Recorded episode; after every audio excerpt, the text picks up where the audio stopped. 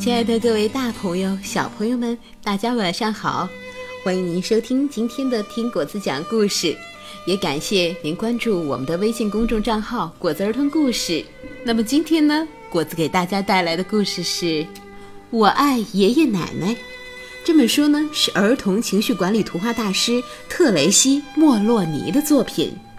好，下面就让我们一起来听故事吧。我爱爷爷奶奶，亲爱的祖父祖母们，我的爷爷奶奶、外公外婆，我爱他们每一个，他们也很爱我呀。喏，亲爱的爷爷奶奶，也就是我爸爸的爸爸妈妈。喏，你看，亲爱的外公外婆，也就是我妈妈的。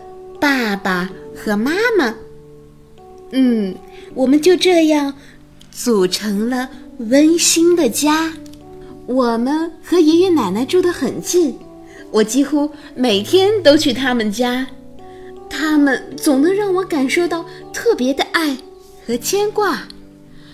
奶奶常常教我织毛衣，瞧瞧奶奶让我穿戴她从前的衣服。和首饰，你看，你看，我像个啥？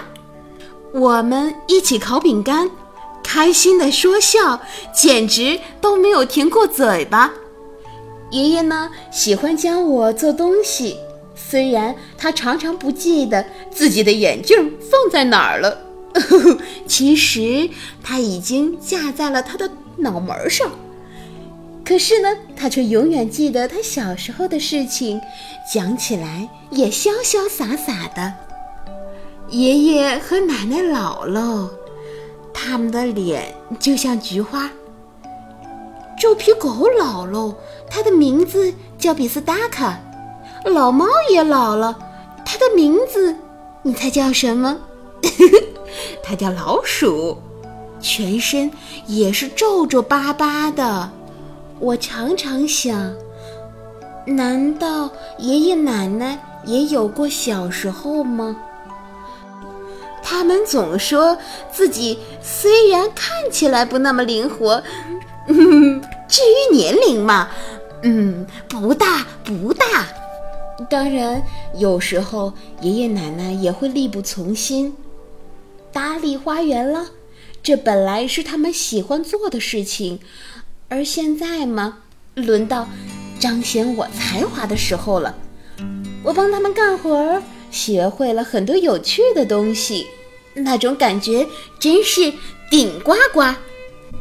我的外公外婆住的有点远，所以呀，我们不能常常见面。